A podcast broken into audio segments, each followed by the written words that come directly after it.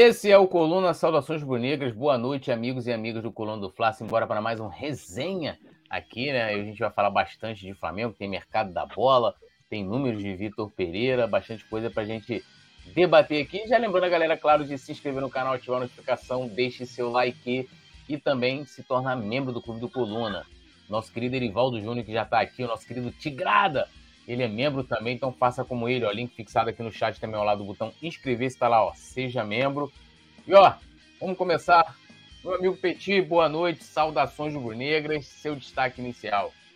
Boa noite, meu amigo Túlio, boa noite, meu amigo Nazário, boa noite ao Gabriel, que está lá na produção, e boa noite você e a nação rubro-negra que está presente, com certeza, aqui na melhor live rubro-negra da internet. Tamo junto é misturado, vamos que vamos, que tem muita coisa para a gente falar hoje. Essa parada, essa parada. Mestre Nasa, boa noite, meu amigo. Saudações rubro-negras. Como estás? Seu destaque inicial. Ô, boa noite para quem é de boa noite. Ô, bom dia para quem é de bom dia. A benção, meu papai, a benção. Macurerê é o rei da valentia. Ah, moleque! Ih. Sou capoeirista, né, meu compadre? Vai vendo. É. Boa noite, mestre Túlio. Boa noite, meu rei Petit. Gabrielzinho, boa noite, senhor. E boa noite para você que está chegando aí com muita animação, muita alegria no coração. Meu destaque inicial é o seguinte: o Flamengo acaba de perder o posto de defesa mais vazada dos times da Série A. Quem acaba de roubar esse posto com 13 gols, é, ou melhor, com 10 gols em 13 jogos, é o Bahia, que vai disputar a Série B esse ano. Então acaba de, é, é, de roubar, né? De tirar das mãos do Flamengo o título de defesa mais vazada entre os times que vão disputar a, a Série A em 2023. Pelo menos uma notícia boa, né? É o, é, o, é o famoso Bahia City, né? Que tá lá no seu grupo na Copa Nordeste, lanterna, é. né, sofrendo aí muito. E aí também, né? É aquela, né? E outro dia tinha um pessoal aqui, tinha um torcedor do Bahia, um torcedor do esporte aqui brigando. Eu falei, Rinha de Série B eu nem me meto, nem comentei aqui. Falei, ah, deixa eles ficarem brigando aí, né? Porque, né? Tem nada a ver com. A conversa, a conversa tá assim, ó. A conversa tá assim, eu, o Flamengo é assim, né? Eu falei, não vou nem me meter, estavam ali brigando ali. Ó, dando aquele salve inicial na galera que já tá aqui com a gente, pedindo para vocês, deixem aí seu comentário no chat pra gente ler, da onde você tá acompanhando o Coluna. Ó, Renata, Erivaldo Júnior, Biel Sonic, Alisson Silva, Alisson Silva falou: Estou passando roupa, amanhã eu tenho um compromisso, um evento importante para eu ir. Agora, antigamente o, o Alisson Silva era só comendo, né? Hoje eu tô fazendo moqueca, hoje eu tô fazendo não sei o que, hoje eu tô fazendo não sei o que lá. Agora ele tá fazendo outras atividades. Cansou de cozinhar, Nazário. Cansou de cozinhar. Hoje ele tá passando roupa, porque amanhã ele tem que dar um rolê, amanhã tem um compromisso importante. Mudou o nosso menino Alisson, né? A gente tem que saber que compromisso é esse, né? Pelo menos podia falar pra gente ficar sabendo. É. Tem aqui, é rei do. Não consegui entender essa letra, mas é rei de alguma coisa. Yuri Reis também. Boa noite, poeta Nazário Petit, produção. Produção hoje, nosso querido Gabriel Almeida, o Gabigol do Coluna. Yuri Reis, like, like, like, a galera já sabe. Dovile Bandeira, o maior inimigo do Flamengo, essa diretoria omissa, muito fraca, sua fumaça. Kilderi Siriaco, também aqui com a gente. É... Yuri Reis, eu fico triste com o Bahia tomando de seis. Joanísio Vermelho, Boa noite, parabéns pelo chat aqui em Blumenau, Santa Catarina. Estou acompanhando o programa, tamo junto. Alisson Silva falou que já jantou. Luiz Prate também aqui com a gente. Bom, a gente começa falando de um evento que vai ter é, amanhã, né, nessa sexta-feira, na Gávea, às 16 horas, que é a apresentação aí de uma, da, da linha, né, vamos dizer assim, casual, né, a linha é, de inverno da Brasiline né? E aí é a oportunidade dos torcedores poderem adquirir. Esse, esse evento vai ser lá na, na sede do Flamengo, na Gávea, vai, vai ter um desfile e tudo, né? Com modelos e modelos e tal, apresentando ali as peças né, masculinas e femininas. E é uma oportunidade do torcedor, né? Que às vezes não tem dinheiro para comprar né, a camisa de jogo, que inclusive esse ano aumentou, pode né, comprar outras, outros tipos de, de produtos oficiais, né? Ou seja, produtos que acabam tendo uma parte da renda revertida ao clube, ter uma camisa oficial licenciada, é, ajudar o clube. E uma das novidades também que vai ter, a Brasiline vai trazer maior variedade para as mulheres, né? Então vão ser só para as mulheres 10 tipos de camisas femininas, né? Então a gente fica nessa expectativa, né? Então esse evento aí que vai trazer esses produtos com preços mais acessíveis. Muito bacana, né, Petit? Dar oportunidade aí. Às vezes a galera, principalmente quem, falando especificamente até ali da loja da Gávea, chega ali, né? Já no hall você já é recebido pelo nosso grande craque, né? O Zico, tá de braços abertos lhe esperando. Tem aqueles bustos ali dos campeões mundiais. A galera pode aproveitar conhecer a sede e pô, tá lá na loja da Gávea, quer levar uma lembrança, tem como né, fazer ali um. comprar uma camisa com um valor mais em conta aí para a rapaziada do baixo clero, né, né, o Petit? Tá mudo. Aí, aí. Ah, isso é bem legal, né, Túlio? Uma grande iniciativa aí do Flamengo, né? Claro que o torcedor quer usar a camisa de jogo, quer usar a camisa oficial, mas eu sei que para um grande número de torcedores do Flamengo, essa camisa está um pouco cara e uma. uma é, o Flamengo, com essa atitude, o Flamengo coloca aí né, um, um, um material aí com valor mais acessível para que esse torcedor também consiga é, usar né, camisas oficiais licenciadas aí para o clube. Né? É, é, o que a gente deixa aqui, ô, Túlio, para o clube do, do, do, Flamengo é que ninguém usa uma camisa que não seja oficial porque quer, cara.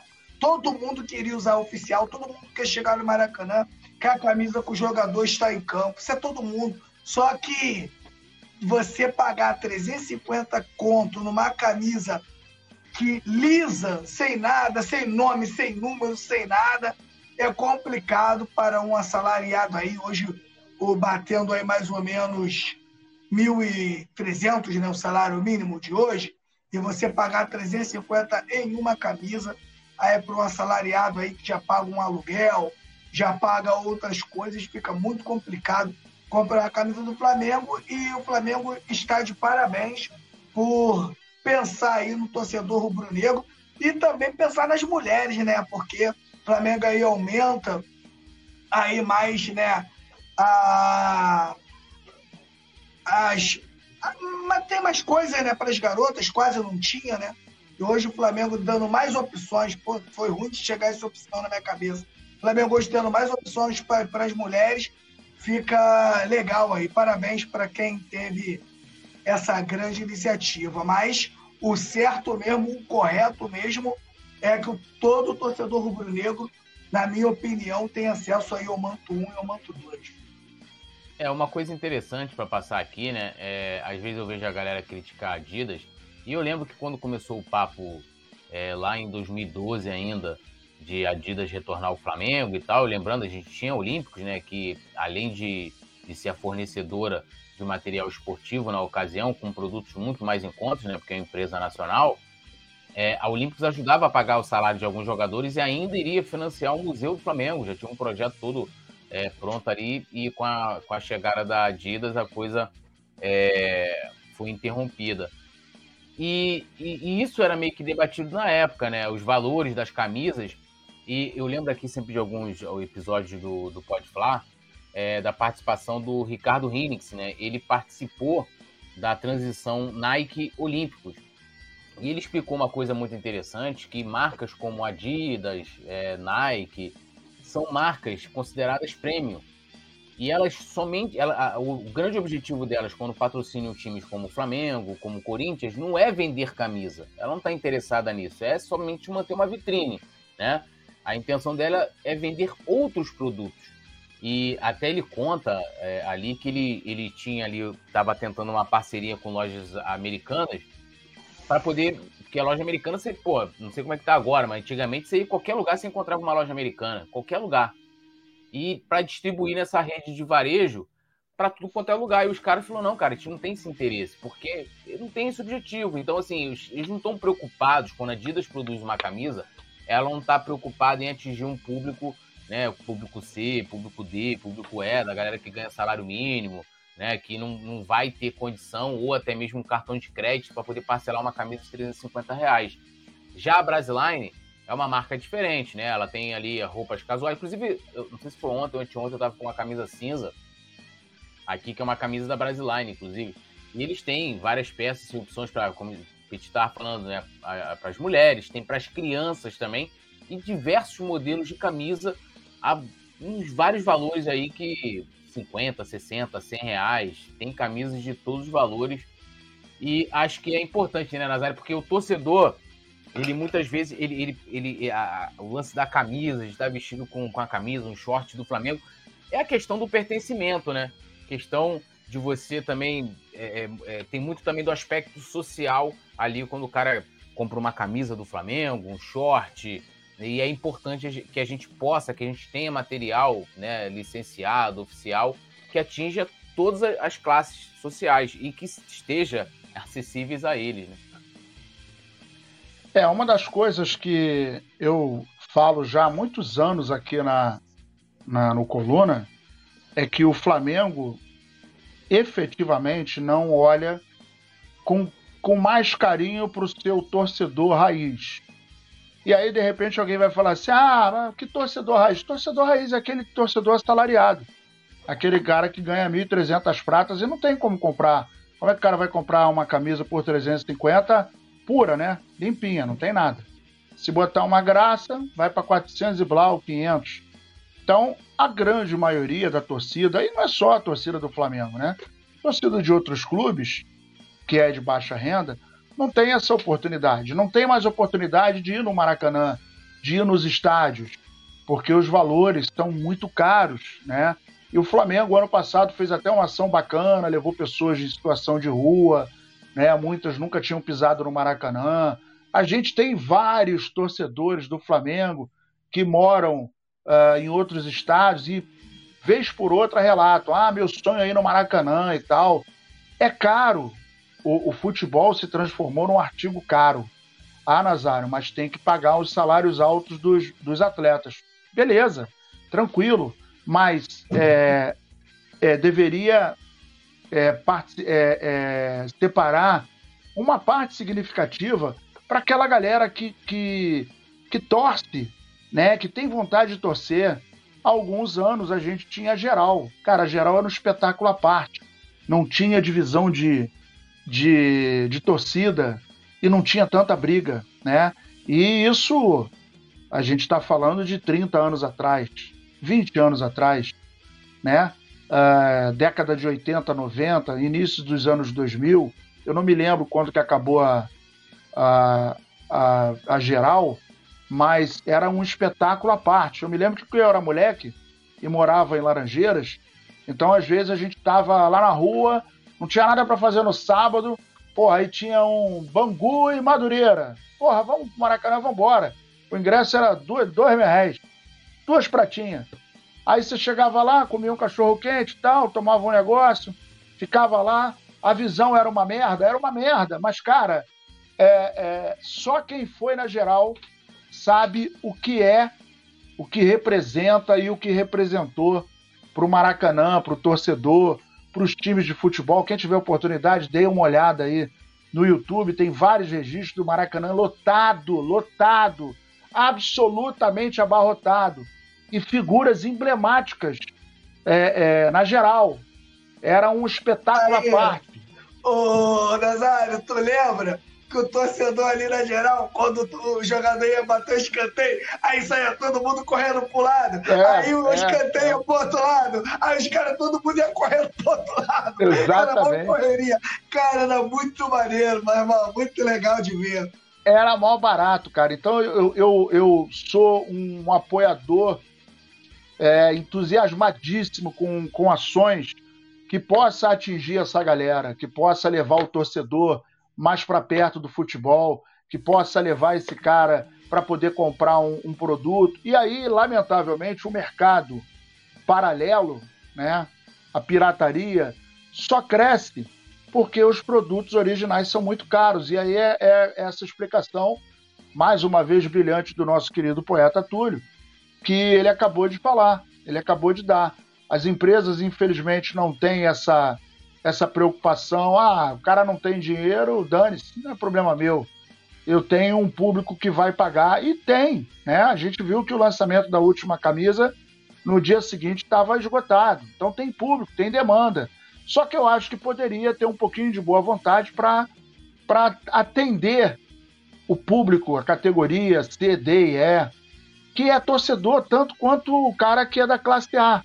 Ele torce tanto, ele é apaixonado pelo Flamengo tanto quanto o cara que tem muita grana. Mas infelizmente a gente tem essa essa segregação, essa segregação social num esporte que nasceu no meio do povo. Né? Embora tenha vindo da Inglaterra, etc e tal, um país europeu, blá, lá, lá, lá, mas há alguns anos, agora é mais difícil, a gente via campos de várzea espalhados pelo Rio de Janeiro, pelo Brasil, e hoje em dia esses campos estão dando lugar a prédios, a condomínios e tal, e aí no máximo você vê quadra. E o Zico, não sei se vocês já ouviram falar nele, o tal do Arthur Antunes Coimbra, ele falou que muitas das coisas que ele fazia dentro de campo, é, os dribles, o raciocínio rápido, às vezes enfrentar um adversário com um campo ruim, a escola dele foi jogar bola na rua, no paralelepípedo. Eu, particularmente, também morava numa rua sem saída e era paralelepípedo. Então você fazia tabela com a parede, às vezes fazia tabela com a porta de um carro do vizinho que estava estacionado. O golzinho a gente fazia de chinelo. Depois a gente começou a evoluir, comprava madeira e fazia um gol todo torto. Comprava rede, quando não tinha rede fazia lençol. Pô, sou do tempo que a gente fazia vaquinha para comprar bola, cara. Hoje e aí não tinha que botar o dono da bola para jogar, porque senão não tinha pelada. E o cara geralmente era ruim de bola pra cacete. O dono da bola era o Simon, só para vocês terem uma ideia. O Simon era o dono da bola e a gente batia para o ímpar. Então, por exemplo, para o ímpar, eu e Túlio, a gente rezava para ganhar, porque quem ganhasse escolheu o Petit.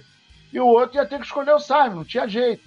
E, cara, isso faz parte do crescimento do futebol né? O futebol moleque, o futebol atrevido, o futebol garoto, o futebol alegre, a alegria nas pernas que o futebol brasileiro tinha, ela vinha dos campos de várzea, das ruas, das peladas, nas favelas, é, é, na, na, na, na, zona portuária, entendeu? Era, era isso que acontecia com o futebol. Só que agora o futebol virou um futebol, um, um esporte elitizado. Né? O cara que vai, né? Pô, vamos lá, o ingresso lá, 60 mil reais. O cara vai, ele, o filho, 120 prata para entrar. Bico seco. Se for tomar um Danone, vai gastar uma prata. O filho vai querer comer um negocinho. Se for levar a dona Lili, aí, pô, 3 vezes 6, 18. Dona Lili gosta de um Danone, pá. Né? O Petit gosta de um Danone, o moleque tem que comer alguma coisinha. Meu irmão, tu vai gastar 300 prata mole. 300 prata você gasta mole. Aí você vai em quantos jogos por mês? Se você for em três jogos no, no, no, no mês, é 900 mil reais. Quase um salário. E aí, como é que faz? Então, infelizmente, é, o, o, o, assalariado, o pobre, né, o, o, o cara que é da classe mais baixa não tem mais a oportunidade de curtir o futebol. É uma pena. Né, mas eu não me canso de falar que a gente, a gente como sociedade, como os clubes, como o governo, né, a gente já vê tanta coisa aí Pô, tem bolsa pro cara que é, que é ladrão. Pô, por que, que não tem um bolsa torcedor? Inventa um bolsa torcedor aí. Porra, botam aí um, uma prata pro cara aí, porque o esporte salva pessoas. O esporte, o cara vai, leva o filho e tal, é um lazer, né? Então, fica a ideia aí. Alô, governo, mete um bolsa bolsa torcedor aí, bolsa arquibancada, sei lá, qualquer nome para dar uma força pra galera. É, só para registrar, né, a, o último ano da geral foi 2005, aí 2006 eles foram fazer aquela obra lá pro Patética. É, Patética. E, e aí, se, se, se, a galera lembrar, pega a final da Copa do Brasil entre Vasco e Flamengo, você vai ver que onde era geral ali, ali embaixo não, não tinha torcedores, mas você via, você via as obras, né, sendo feitas ali. E tem um documentário lançado em 2015, até com, é, comemorando, né, mas é, rememorando os 10 anos sem a geral, que é o, o Geraldinos, né? O, do, do, do grande Pedro Asberg, que é maravilhoso, né? E trazendo ali as grandes figuras da geral, contando a história é, ali da geral e mostra o fim, não só da geral, né, mas do o afastamento também do, de todo o torcedor, desse, principalmente desse novo Maracanã, né, de como ele, né, desse torcedor que a gente está falando aqui para ir comprar a camisa mais, mais em conta, também não está indo mais ao o futebol, o futebol, o futebol, é, quer dizer, não é o futebol. Os organizadores do futebol são, são tão patéticos, são tão patéticos, são tão imbecis, né? Eu, eu falo isso com o peito cheio e de, de camarote, porque dois eventos que realizaram no Rio de Janeiro e, e, estranhamente não chamaram o cara que, por exemplo, o Maracanã, quando reabriram o Maracanã depois dessa palhaçada toda aí, fizeram um, um, uma festa, né? E aí o cara que é o artilheiro do Maracanã, o maior artilheiro do Maracanã, o tal do Arthur Antunes Coimbra, ele não foi convidado. Né? Chamaram o Ronaldo Fenômeno, Romário, não sei quem, não sei quem, um monte de cabeça de bagre. O Zico, o maior artilheiro do Maracanã, não foi convidado. Esse é um ponto. E outro ponto é que na Olimpíada que aconteceu no Brasil, o Zico não carregou a tocha. O cara foi carregar a tocha olímpica no Japão, lá na terra do, do, do sol nascente, no sol poente, na casa do cacete, sei lá, com a rapaziada do olho puxado. Ou seja, a galera de lá tem mais consideração com o Arthur Antunes Coimbra do que o nosso querido Brasil varonil. É fantástico, né, cara? Vou te falar, é, o futebol só não é pior porque essas, esses vermes, eles, eles estão também igual o capim, né? Morre uma meia dúzia, aí surge mais uma outra meia dúzia, né? E vai, parece que vai perpetuando, mas um dia a gente chega lá. É, e engraçado que além do Zico, né, não chamaram também o Romário, né, que fez muita história é. no Maracanã. O Ronaldo, por exemplo, com todo respeito ao Ronaldo, mas o Ronaldo nunca marcou um gol no Maracanã. E, e naquele jogo ali de reinauguração, é, os caras chamaram até o Naldo, rapaz. Né? Até o é, Naldo pode jogou na, reina, na reinauguração. Nada contra o Naldo, mas Assim, não, é nada contra ele, mas nunca chupou laranja com ninguém no futebol, né? É. Tá de sacanagem, porra, pelo amor de Deus. É, brincadeira, né? Um lugar especial para pessoas especiais. É, porra, puta ali, merda. É incrível. Danada. É a mesma coisa que você pegar o um Maracanãzinho, fazer uma reforma e tal, olha, quadra de basquete, bababá, e não chama simplesmente o, o Oscar. É, o Bernardinho, também. que também fez história lá. Então, assim, cara, é um negócio que eu queria, eu queria conseguir conversar com os inteligentinhos que, que organizaram esse tipo de evento. Que, pelo amor de Deus, será que ninguém falou, ô, bonitão, o Zico é artilheiro desse bagulho aqui, cara. Como é que não vai chamar o cara? E o Romário, cara, como é que é isso? Pô, tá de brincadeira. Cara, eu, eu tenho uma, assim, geralmente, e principalmente essa cartolada aí, cartolada, um monte de político também, os caras, além de nunca terem chutado uma bola, os caras nunca foram numa arquibancada. Muitos deles nunca foram numa arquibancada. Ah, é, com certeza. É, então, os caras não têm noção de nada. Né? Eles, têm, eles têm a noção da realidade que eles vivem. E geralmente é no luxo, porque são pessoas sempre muito abastadas, né? Ricos e tal. E aí, quando os caras pegam aí esse, esse padrão FIFA, esse padrão EFA, que a Comembol constantemente quer copiar, é, que não tem nada a ver com, com a nossa cultura aqui e vai minando cada vez mais o futebol. A grande verdade é essa, minando cada vez mais o futebol. É impressionante é, como esses caras conseguem. Eu lembro que eu, eu, eu, era peão numa empresa, a gente trabalhava, era descarregando cargas, né? E aí, rapaz, uma vez os estudiosos lá, é... por que que aconteceu? Lá no Caju? No Caju ali na, no terminal da Wilson Sons, que era terminal da MRS, né? Que agora provavelmente deve ser outra empresa que trabalha lá, mas é um terminal ali, era a empresa era Wilson Sons.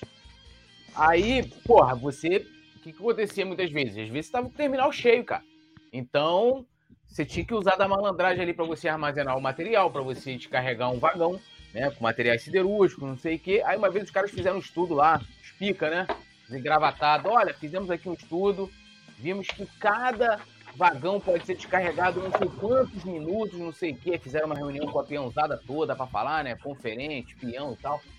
Aí os caras falando, aí um maluco lá levantou a mão e falou: Olha só, tô vendo aí, os caras falaram que dá para descarregar não sei quantos vagões e não sei quanto tempo, mas eles consideraram quando tá o pátio cheio, quando a gente está fazendo embarque, que você tem mais um montão de veículo aqui dentro. Ah, não, isso não foi considerado, então tá errado esse cálculo, porra. Porra, os obstáculos os caras não colocaram. Porra! Não, eu me lembro, ah, é, é, é, rapidinho, tem nada a ver, o assunto mais interessante. Eu lembro uma vez, eu, eu entrei nessa empresa é, fazer experiência, né? Aí veio aquela crise de 2008, né, irmão? E, aí, e, geralmente quem trabalha com esse tipo de material é trabalha com, com, com dólar, né, cara? Então, assim, é o primeiro lugar que sente. Estaleiro, pá, quando dá problema dólar, não sei o que, irmão. Já vem essa área aí ferra tudo. Aí os caras mandaram o geral embora. 2008 isso. Meu, chegou 2009, tinha a, a Copa na África, ia ser na África em 2010, né? Cara, começou, eles começaram a comprar muito ferro daqui. E a gente, mano, ia trabalhar, não tinha lugar para botar, porque lá você tinha um lance que era o seguinte: cada material que chegava tinha uma ordem de venda que identificava o cliente. Então, se, você tinha uma ordem de venda, é, pô, o material chegou lá, um exemplo, ah, o material chegou em fevereiro, dia 15. O material que vai chegar dia 16 é uma outra ordem de venda, vai sair depois. Então você não pode simplesmente falar assim, ah, vou jogar aqui na frente desse aqui. Porque depois, amigo, na hora de embarcar o outro que tem que imprimir. Meu, então assim, às vezes a pessoa não vive aquela realidade e quer opinar sobre aquela realidade. É igual falar aqui, é, Pô, como é que o cara não tem 350 reais? Dependendo do contexto que você vive, 350 reais pode não ser nada. Pode não ser nada. Mas para muita gente é muito. 100 reais é muito dinheiro. Entendeu? Então, assim, a gente. Né, é, esses caras vivem com a realidade deles, cara. Então, assim, eu vejo cada vez mais é, muita gente enriquecendo as custas do futebol, direto ou indiretamente e, e muitas vezes as custas, né, transformando o, o, igual eu falei aqui, hoje há uma grande diferença entre consumidor e torcedor. O Flamengo tem muito isso. O Flamengo só olha para o consumidor. Ele não olha mais para o torcedor. Pelo menos o atual marketing do Flamengo, ele é assim, só dialoga assim. Só para terminar essa questão aí do, do lançamento amanhã da coleção, a coleção se chama Metaverso Inverno 2023. Então, se a galera vê aí casacos, calças, né? Porra, é porque já é uma coleção já para a próxima estação, né? Não a próxima próxima, a próxima as estações aí que geralmente é assim, né? Lance de moda, eu não entendo muito, né? Parada de, de, de moda, assim, Fashion Week. Essa parada aí é com o Petit. Entende, Petit? São Paulo Fashion Week, aí lança lá. Ah, moda, meu irmão, Petit. Não entendo Petit. nada, mas essa aí é o Flamengo Week, né? Flamengo é. Fashion Week né? na Gávea. Aí é muita onda. Então, é essa parada aí. Eu não entendo nada, mas geralmente eles vão, eles vão fazendo isso. Ó. Franklin Cabral aqui, os empregados é que fazem as empresas prosperarem, mas nenhum dono quer, quer evoluir sua empresa, procurar ouvir seus, seus funcionários. Você já entra numa cara política, né, irmão? Luta de classe. Thalisson Leal tá aqui com a gente também dando boa noite. Edna Helena, rasga verbo mesmo, Nazário. Rafael Silva, Naldo perdeu sucesso há 30 anos. Não, Naldo naquela época lá acho que ainda era sucesso, né? Uísque com água de coco, para mim, tanto é, faz, né? Olha só, olha só. Eu conheço o Naldo pessoalmente. Naldo não é meu amigo, mas se me vê, sabe que me, me chama pelo nome, eu, a gente desenrola um papo. Ele te levou, muito... Petit, Petit, ele te levou um lugar especial para pessoas especiais? Pô, não me levou não, mas é que tem muita, tem muita gente que acha que o Naldo ficou quebrado, irmão. Muita, Naldo tá rico, meu irmão, Naldo tá rico de verdade. Tem, ah, quebrou, perdeu sucesso, que não sei o que, pô. Naldo tá tranquilão, meu parceiro. Ah, só o que ele ganhou naquela época ali, né, mano? Não, só amor de chocolate, só amor de, só amor de chocolate foi 100 milhões, viu? É, só amor muita, de chocolate. Muito, muita grana, fez muito sucesso. Correu cantando, atirei no pau no gato, mano. Puta. É, Ó, Antônio Marcos está aqui com a gente, Edna Helena também dando um beijo aqui para todo mundo. Franklin Cabral, as pessoas com melhor condição financeira têm outras formas de lazer. O lazer dos torcedores pobres é assistir ao jogo do Mengão, fazendo churrasco com a família, amigos, botecos ou bares. Franklin Cabral, nosso querido trava-língua. Jorge Rafael, membro do Clube do Coluna, um abração para ele falando verdade, NASA, do mesmo jeito os ingressos. Cleiton Nogueira, o Flamengo precisa contratar três volantes xerifes e novo, que saiba sair jogando e que corre. Ab, Ab, Abdinego Moura, aqui em São Luís do Maranhão a camisa oficial custa 370. Isso é a versão torcedor, né? a versão jogador é 600 e tantos reais, 699. Cudeci Siriaco, Flá campeão da Recopa terça-feira, Zico Liouça, Luiz Alberto Neves, time alternativo sábado, será que vamos perder para o Faísca? Pré-jogo é amanhã, né? É, Franklin Cabral não tem dinheiro para ir em todos os jogos do Flamengo, mas muitos que têm essa condição vão e ficam olhando para o celular. Planilson, galera, boa noite. Tem o meu pequeno canal ainda lá, dou minha opinião firme, sem passar pano. Aí digo, sábado, time principal no clássico, disse ele aqui.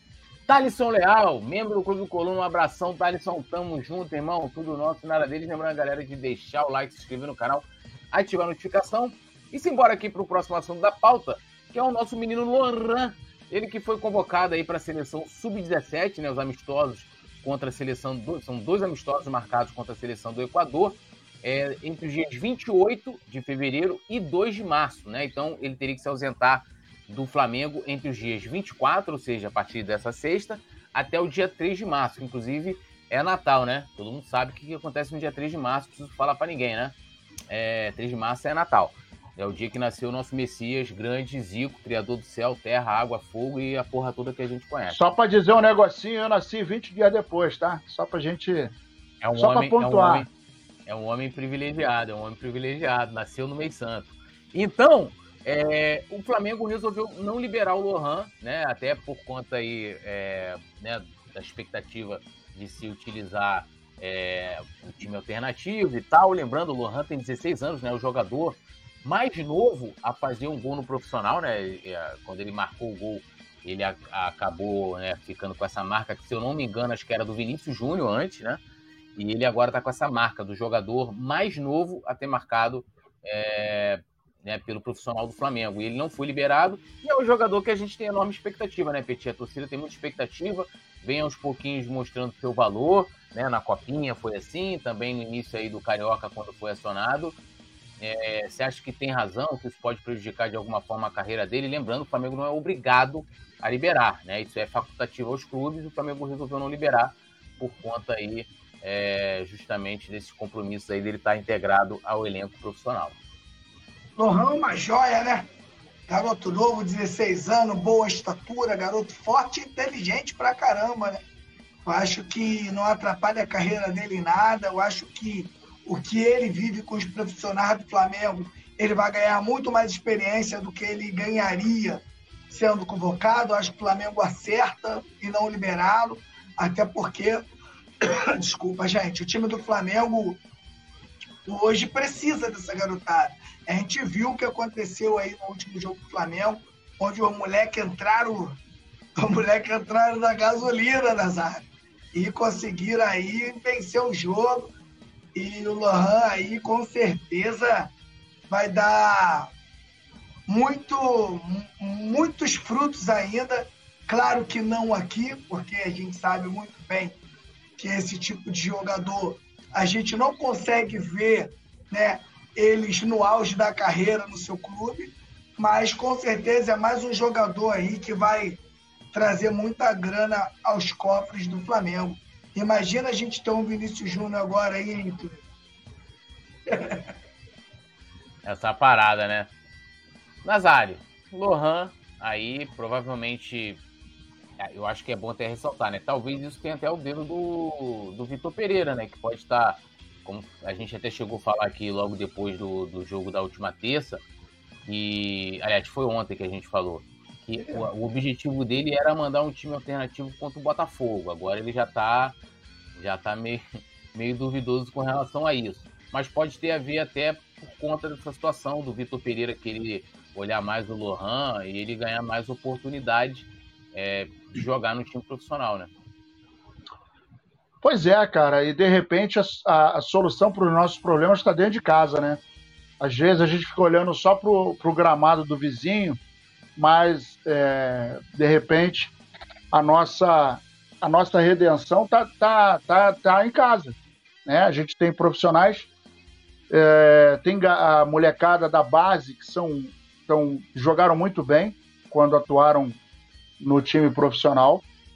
E como o Petit falou, a molecada entrou na gasolina, né? Desligou a chave do gás, do GNV, entrou na gasolina com motor 2.8 cantando pneu de quarta. Então, é, até porque a molecada quer mostrar serviço, né?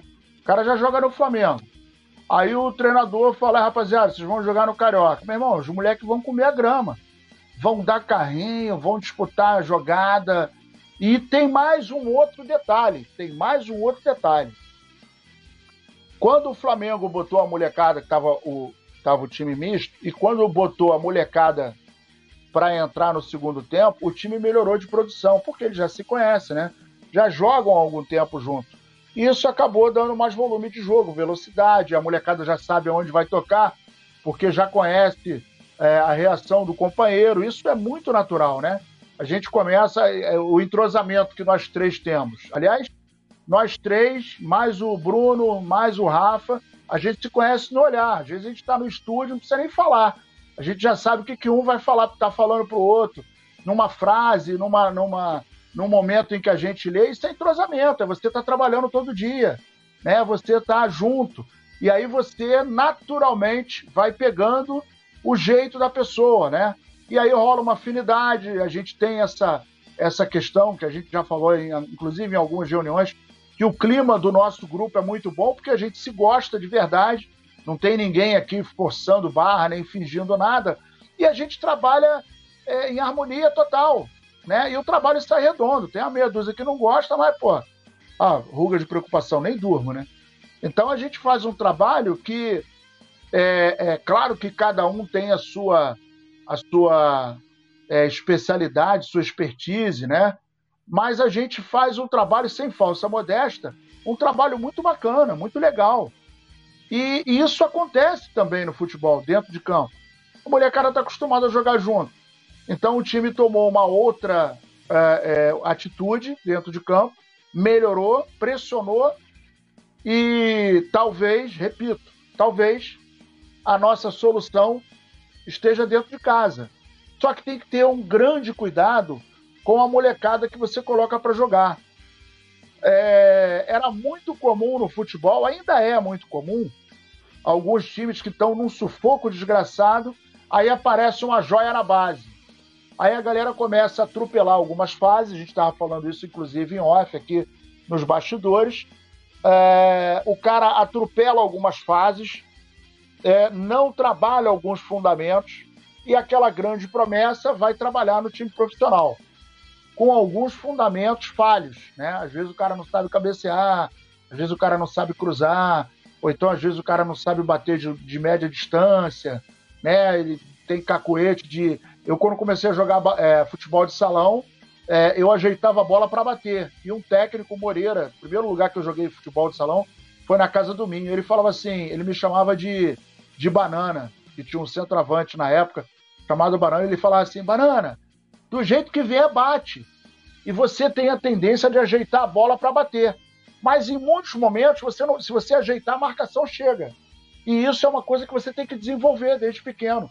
Bate de qualquer jeito, aí você vai, a sua consciência corporal vai te deixando melhor para chegar na bola.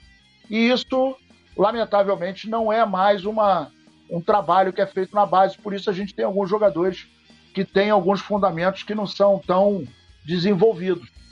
Mas, de repente, e aí tem que ter a sensibilidade de saber colocar, como colocar, porque quando você pega um garoto da base e coloca uma responsabilidade, de repente você pega, porra, o moleque da base e fala, meu irmão, olha só, você vai ter que jogar aqui como centroavante e, pô, vai ter que dar conta. Porra, cara, vai queimar o moleque. O cara simplesmente vai jogar no lado de, de ninguém mais, ninguém menos que Pedro e Gabigol. Porra, dupla que é o primeiro e o segundo maior artilheiro do século no Flamengo. Então a responsabilidade é muito grande. E isso tem que ser um processo homeopático. Você bota o moleque, tira, né? bota o moleque no segundo tempo, pá, aí depois bota ele no início do segundo tempo, até você conseguir colocar o moleque num primeiro tempo, mas sem colocar muito peso nas costas dele. Porque quando ele começa a não acertar, e aí depende muito de, de, orga, de pessoa para pessoa, cada organismo reage de um jeito à pressão. Pô, de repente o cara perde um gol, a galera, uh, uh, uh, meu irmão, o cara vai desabar, ou não, vai depender de pessoa para pessoa. Mas é um, uma, uma parte muito delicada do futebol. Eu costumo dizer que essa transição base profissional é a parte mais difícil do futebol. É, lendo aqui a rapaziada, o Franklin Cabral, né, falando de Santos, Fluminense e outros clubes, aproveitam muito os seus jogadores de base em momentos bons e o Flamengo só lançava os seus no sufoco. Isso era uma outra realidade que a gente tinha, infelizmente, né? Não tinha como contratar, então você acabava. É, Jogava é, pressão pra molecada, né? Jogava pressão na molecada, né? Colocava ali. É, né, reforçava né, o elenco subindo esses, jogadores e lançava eles no fogo, né? É, quando você tem um, um, um time melhor, né? É, e aí você pode fazer um trabalho de transição mais adequado. Franklin Cabral aqui, Yuri Reis também. É, e a gente vai seguindo. Agora a gente vai falar do Vitor Pereira, né? É, e aí é, é até bom, né? Sempre frisar, né? Ninguém está pedindo a demissão do Vitor Pereira. Então, galera, se houver críticas ao Vitor Pereira, é o que ele faz dentro de campo, como se fosse análise de qualquer profissional. Até ter que fazer o desenho antes aqui para, ah, tá pedindo demissão, tá, tá isso, tá aquilo, né? Então a gente vai fazer uma análise aqui do, do trabalho dele, né, caso haja qualquer crítica para a galera ficar ciente. Bom, Vitor Pereira tem péssimo aproveitamento em clássicos regionais. Então vamos lá, né? É, os números dele, isso em 2022, tá? São os números dele à frente do Corinthians. E vai lembrar que a partir do próximo sábado ele pega uma sequência também pelo Flamengo. Gente já tem um jogo contra o Botafogo. Na terça tem é, Del Valle de novo, jogo de volta aqui, depois Fluminense e Vasco. É, então aqui, ó, ele foi chegou ao Corinthians em 2022 e disputou 12 clássicos. Desses 12, perdeu 7, empatou 3 e venceu 2, o que lhe deixou com rendimento de 25%. Então vou passar aqui para vocês os resultados. No Paulistão, 0 a 0 com o Corinthians, depois, perdão, 0 a 0 contra o Santos, depois perdeu de 1 a 0 para o São Paulo, depois 2 a 1 para o Palmeiras, depois mais uma derrota fechando aqui pelo Paulistão, 2 a 1 também para o São Paulo. No Brasileirão, cara é bom, 3... hein? Cara é bom. Perdeu de 3 a 0 para o Palmeiras e empatou em 1 a 1 com o São Paulo. Na Copa do Brasil, ele aí venceu, né, de 4 a 0 o Santos e no Brasileirão, com o mesmo Santos, ele empatou. Aí depois teve a vitória também. Aliás, mais uma derrota. 1 a 0 que foi no, no, jogo seguinte da Copa do Brasil, o jogo de volta, né? O Santos precisava reverter o placar de 4 a 0 venceu somente por 1. Voltando ao Brasileirão, perdeu novamente para o Palmeiras em casa por 1 a 0 empatou com o Corinthians, com o São Paulo em 1 a 1 e fecha aqui com a derrota de 1 a 0 para o Santos. E agora ele começa aí uma sequência já enfrentando os três maiores adversários, né? Aqui, é, regionais, aqui do Rio de Janeiro. E aí, Petit, você acha que esses números aí podem demonstrar alguma coisa é, ou não? Isso não vai entrar em campo? Como é que você vê essa situação aí, essa marca desse aproveitamento baixo do Vitor Pereira nos clássicos? Eu acho que não vai entrar em campo, não, né, Túlio? Eu acho que cada trabalho é um trabalho, mas eu mostra que ele é um pé frio, pelo amor de Deus, hein, meu irmão. Sai pra lá, hein? Sai pra lá, meu parceiro. Pelo amor de Deus. Túlio, esse desempenho aqui no Flamengo, ele não aguenta não, não vai aguentar não. Pô, eu vou falar um negócio, Túlio, perder pro Botafogo, eu nem sei se o meu coração aguenta, eu tô cheio de problema, tô tomando remédio. Meu irmão, o Botafogo, ele é freguês daqueles times ruins do Flamengo, daqueles elencos horrorosos. O Flamengo não perde pro Botafogo aqueles elencos horrorosos. Se perder agora, meu irmão, fica complicado. A gente pega o Vasco aí, que é freguês do Flamengo há mais de 30 anos. Deu do gol do Cocada, que eles estão pagando caro, né?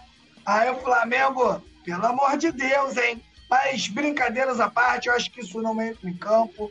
Cada trabalho é um trabalho, cada elenco é um elenco. E espero que o Vitor Pereira tenha mais sorte aí no, nos clássicos aí, né? Atuando com um time igual do Flamengo, que não é qualquer time. Se não conseguir fazer o Flamengo jogar, fica muito difícil o cara conseguir fazer um outro, porque o time, o time pode estar passando por um momento delicado, mas é um elenco muito forte. O Flamengo, ele te dá muita estrutura, né, cara? Para você desempenhar o seu trabalho. Então, tem desculpa não. Tem que ir para os clássicos e tem que vencer. E se, e se o Vitor Pereira inventar de não, ser, de não ganhar o Campeonato Carioca, para também, né, cara? Porque todos os técnicos do Flamengo, até os interinos, ganharam o Campeonato Carioca. Só que não ganhou o Campeonato Carioca, vocês sabem, né? Tem um nome aí que a gente não gosta aqui de falar no coluna porque ele traz traz é, traz mais lembrança. É, traz agouro. Tu chega em casa todo cheio de carro quebra, né? Sua esposa vai embora. O nome desse cara traz o, não, mas no, ca no, caso, no caso de uma meia dúzia, ó, no caso de uma meia dúzia, se a esposa foi embora, é sorte, não é azar não. Ah, pô, tem, tem gente aí que solta até fogo, né, meu camarada? Porra, quando vem tirando as coisas de casa, que vê o caminhão encostar, o cara solta fogos. Mas é isso aí, Túlio. O importante agora é o Flamengo se encaixar. O clássico é muito importante. A gente sabe o quanto o, quanto o clássico afeta, né, cara? Um, um trabalho de um técnico, principalmente do Flamengo. E agora o Vitor Pereira com certeza vai andar na corda bamba. E aí, Nazário, você acha que ele pode entrar pressionado? E aí pode até falar um pouquinho do jogo de sábado, porque assim, me parece é, que, que, muita gente não está dando a devida importância para um clássico, né? Por mais que é, seja o Botafogo, é, Campeonato Carioca e tal, mas o Vitor Pereira, vamos combinar, ele precisa muito de vencer. E vencer até para poder ter, ter uma tranquilidade, para melhorar o desempenho dele aí em clássicos, mas para ele ter uma tranquilidade para terça-feira. Porque se perder sábado, independente de botar. Já vou dizer hoje, hein? Quinta-feira, 23 de fevereiro. Vitor Pereira botar time titular, time reserva, perder pro Botafogo. O couro vai comer, meu amigo. As críticas virão de qualquer forma. Não vai ter esse ah, mas porra, era o time titular, era o time reserva e tal, o Campeonato Carioca não vale nada. Amigo, torcedor não gosta de perder. Nem é isso. Torcedor não gosta de perder nem é, é, é, competição de custo e distância. Então você imagina perder o Botafogo, o Botafoguense não vai querer saber se é time reserva ou não, vai zoar do mesmo jeito, né? Porque para eles ganhar da gente é um, porra, é um puta de um acontecimento. Acho que é a melhor coisa que pode acontecer com eles nos últimos anos, porque, porra, o que o Botafogo fez nos últimos anos, né? Assim, ao futebol, nada, né? Nada, né?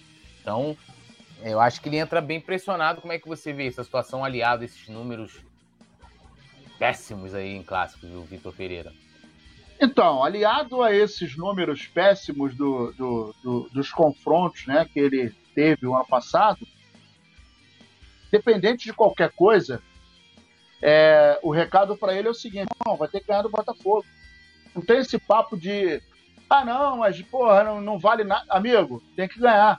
Até porque é, os números que o Túlio acabou de, de falar, eles vão de encontro com os últimos quatro jogos do Flamengo. Ou seja, o Flamengo está muito desequilibrado. O Flamengo contra o Palmeiras finalizou 12 vezes. 12 vezes.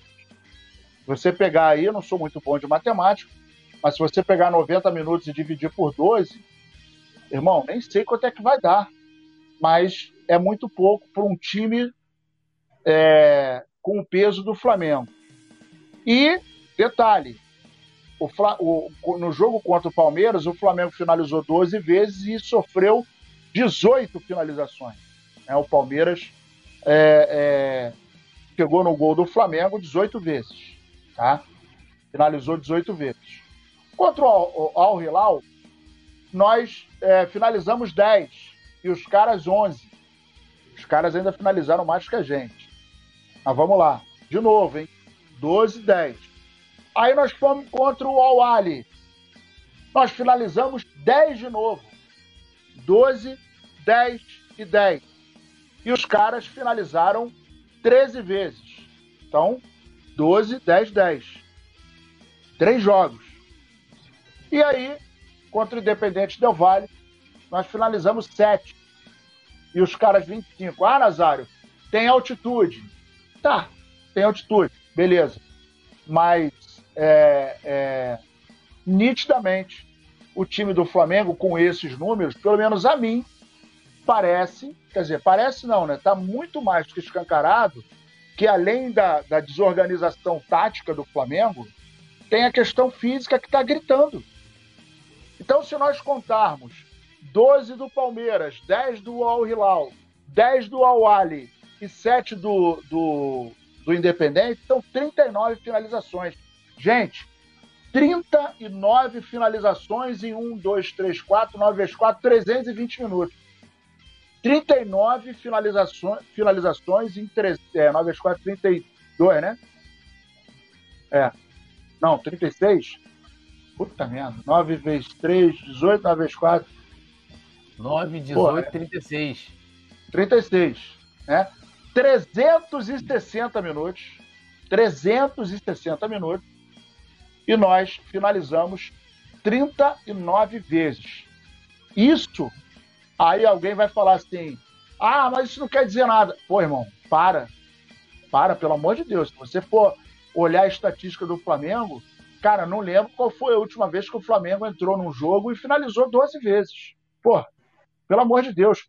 12 vezes, se você fizer uma matemática aí, mais ou menos, né? 45 minutos você finalizou seis vezes. Em 45 minutos você finalizou seis vezes. E aí, nos outros 40 minutos, você finalizou mais seis vezes e ponto. Para um time do tamanho do Flamengo, isso é absolutamente nada. E um detalhe: o senhor Vitor Pereira, e aí, veja bem, não estou falando fora Vitor Pereira, daqui a pouco vai aparecer um monte de pela saco dizendo que o Nazário falou fora Vitor Pereira. Eu falei lá atrás, hein? Falei lá atrás, vou repetir.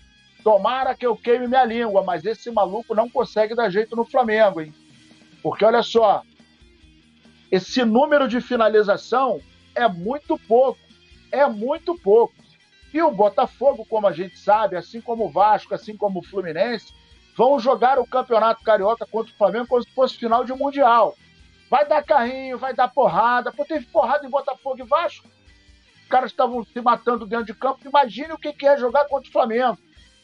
E o Flamengo jogando com essa parcimônia, né? Todo mundo paz e amor e tal, vai perder. E não interessa se vai perder de 1 a 0, 2 a 0 ou 10 a 0, é a mesma merda. Porque perder para Vasco, perder para Fluminense e perder para Botafogo, pô, pelo amor de Deus, cara, com o time que nós temos, o empate já desce meio engasgado. Agora perder para esses times, pô, tá de brincadeira. Então, é, o, o, o jogo contra o Botafogo é importantíssimo. No momento que nós estamos vivendo, ele é importante. Se a gente tivesse ganhado aí o Campeonato Mundial, porra, meu irmão, aí, aí é carioquinha. Porra, bota a molecada para jogar, tá tranquilão. Mas na, com, as, com esse cenário aí, tem que ganhar, parceiro. É ganhar ou ganhar. Ô, Nazário, é. você tocou num, num ponto muito importante, porque eu assisti, eu até falei que eu assisti o Fluminense Vasco né? A parte técnica do jogo, fraca, mas o pau quebrou. Todo mundo correndo muito, jogadores, como você falou, todo mundo dando carrinho, todo mundo correndo até o, o último suspiro. E o Flamengo não aguenta um jogo desse, não. Pelo menos não é que o Flamengo não aguente, deixa eu reformular. O Flamengo até agora não fez um jogo desse, um jogo com coração, com emoção, de briga, cartão amarelo, confusão. Flamengo ainda não fez um jogo desse. Né? Então, Flamengo, Botafogo, Vasco Fluminense, principalmente o Fluminense, por conta daquele otário do Felipe Melo, será dessa forma. E se você não tiver preparo físico e coração para jogar esses clássicos, Túlio, a gente sabe como é que é. É complicado, Túlio. Às vezes você chega com preparo físico, chega com um time muito melhor e os caras conseguem igualar na raça, na força, os caras conseguem igualar. Imagina você chegando, jogando dessa forma que o Flamengo jogou aí contra o Palmeiras, da forma que o Flamengo jogou aí contra o Al Hilal. Complicado, cara. Isso aí traz uma preocupação pro, pro torcedor rubro-negro. Isso aí, com certeza. O Flamengo tem uma parte técnica, meu irmão, que é quase ninguém tem. O Flamengo com a bola o Flamengo cria, machuca o adversário. Mas sem a bola, meu compadre, qualquer, qualquer time aí maltrata o Flamengo sem a bola. Isso aí está trazendo uma preocupação para o torcedor rubro-negro. É, o Fla, Ceará aqui botou Roberto, que é o Nazário. Todo mundo sabe que esse VP é um Paulo Souza, o que não foi tornado público motivo da contratação, porque com o Corinthians, desde, desde não sei o que, foi eliminado pelo Flávio Dorival da Copa do Brasil e Libertadores. Zaraba Oliveira, Vasco pega um trem com camisa do Flamengo e tá se achando, fez dois, não entendi. Lucila aqui também com a gente, criticando o, o VP também. Yuri Reis falando, Nazário fazendo conta parece eu no ensino médio. Flávio Ceará, questionando aqui a preparação física do Flamengo. Deu branco. Hamilton. Salve amigos da bancada, like amassado, Yuri Reis também aqui com a gente, por isso eu sou de humanas. O Alisson Silva aqui, pesquisa uma palavra em chinês e fala a palavra de trás para frente. Não sei falar chinês, então não vou fazer isso, né? Passar essa vergonha de grátis. Bom, vamos lá. É, superior a Jorge Jesus e inferior a Paulo Souza. Aproveitamento de Vitor Pereira nos 10, perdão, nos 10 primeiros jogos pelo Flamengo. Então, na lista aqui, que são oito treinadores, né? É, aí pegando a, a era Landim, quem lidera com maior aproveitamento é o Renato Gaúcho, com nove vitórias e um, uma derrota. 90% de aproveitamento. Em segundo lugar, Paulo Souza, sete vitórias, dois empates e uma derrota, 76,6% de aproveitamento, que é justamente o mesmo número do Abel Braga. Em quarto vem o Vitor Pereira, com seis vitórias, um empate e três derrotas, né, com 63,3%. Jorge Jesus vem na quinta colocação com cinco vitórias, três empates e duas derrotas, 60% de aproveitamento. Quem fecha ali é, o oitavo lugar é o Rogério Ceni, que tem quatro vitórias, quatro empates e duas derrotas, 53,3%. Bom, uma, uma, acho que um dado interessante aqui desse levantamento que foi feito pela, pela nossa querida é, Mônica Souza, né? Aqui do, do, do Coluna. É, exceção Renato Gaúcho, que lidera ali, o Flamengo deu uma, uma arrancada com ele. Aí você vê, ó, Paulo Souza, Abel Braga e Vitor Pereira. Eles têm algo em comum. Sabe o que eles têm em comum? é que eles iniciaram o trabalho deles né, já no, no começo da temporada. Então, pegaram o Varababinha do Carioca, né? O que ajuda pra caramba dos números. Se a gente pegar aqui, ó, como eu falei, exceção do Renato Gaúcho, Jorge Jesus, meio de temporada, Dorival, meio de temporada, e Dorival ainda considera um, um, um, um jogo foi aquele que foi contra o Bragantino. Ele chegou lá, lá no dia. Internacional, no primeiro jogo. Ele chegou no dia e o jogo foi no outro.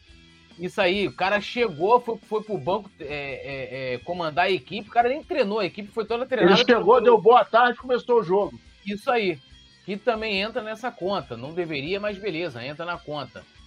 O Domi, também mesma coisa, e o Rogério Ceni, né? Paulo Souza, Abel Braga e Vitor Pereira tem, tem esse aproveitamento aí, não vou desmerecer nenhum deles, mas o fato de você jogar com equipes é, muito, é, muito inferior ao Flamengo ajuda nesses números. O Renato já é diferente, é muito fora da curva, pega o time no meio de temporada, estreia numa Libertadores, inclusive.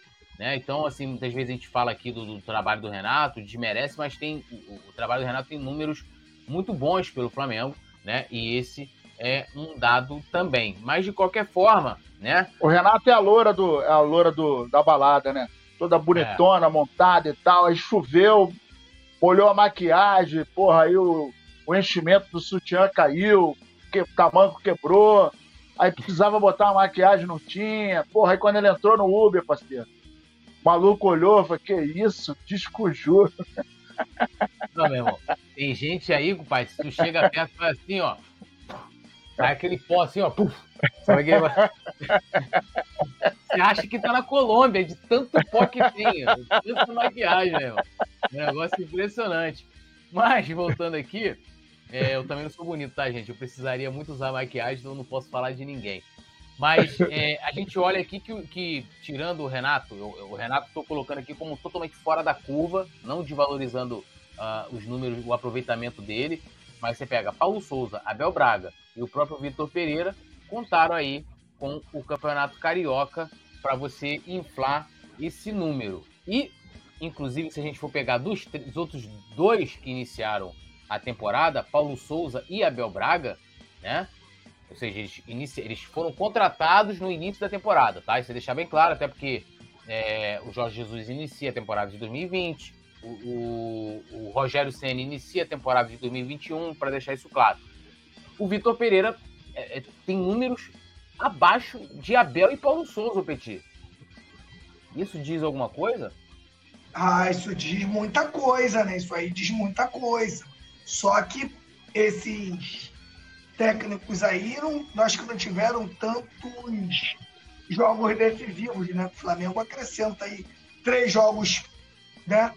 Decisivos aí, né? Que é o Mundial, o primeiro jogo do Mundial, o jogo contra o Palmeiras e, a, e agora a Recopa, né? Então acho que acaba acrescentando. Nenhum, algum de, alguns desse te, desses técnicos aí tiveram 50 dias de férias? Eu acho que também não.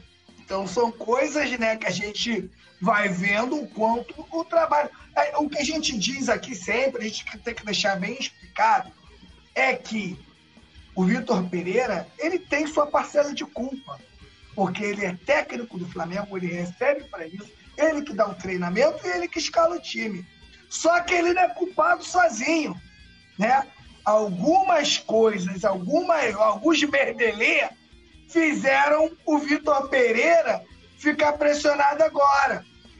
E é por isso, né, que o silêncio impera. O silêncio impera quando eles falam, eles falam de estádio. Então, porque eles sabem o que eles fizeram com o Vitor Pereira. Eles sabem que eles, se, de, eles deixaram o lateral titular embora. Isso aí eu não estou falando de, de, de, de, de, um jogador ou outro. Estou falando que o, o, o lateral direito que o Flamengo deixou sair do clube era titular.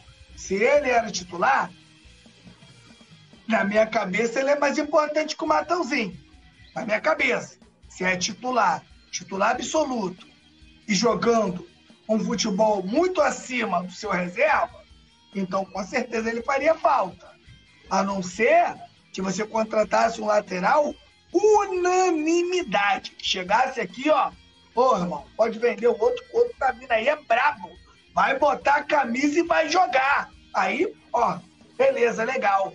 E deixa um dos maiores marcadores aí do, do, do Brasil, um cara que estava em, em, plena evolução, o João Gomes, libera, vende o João Gomes. Se isso, se isso acontece em 2010, 2011, beleza, né, tudo? Flamengo todo endividado, precisando de uma grana, legal. Só que o Flamengo vende o João Gomes, né, com a situação financeira do Flamengo tranquila.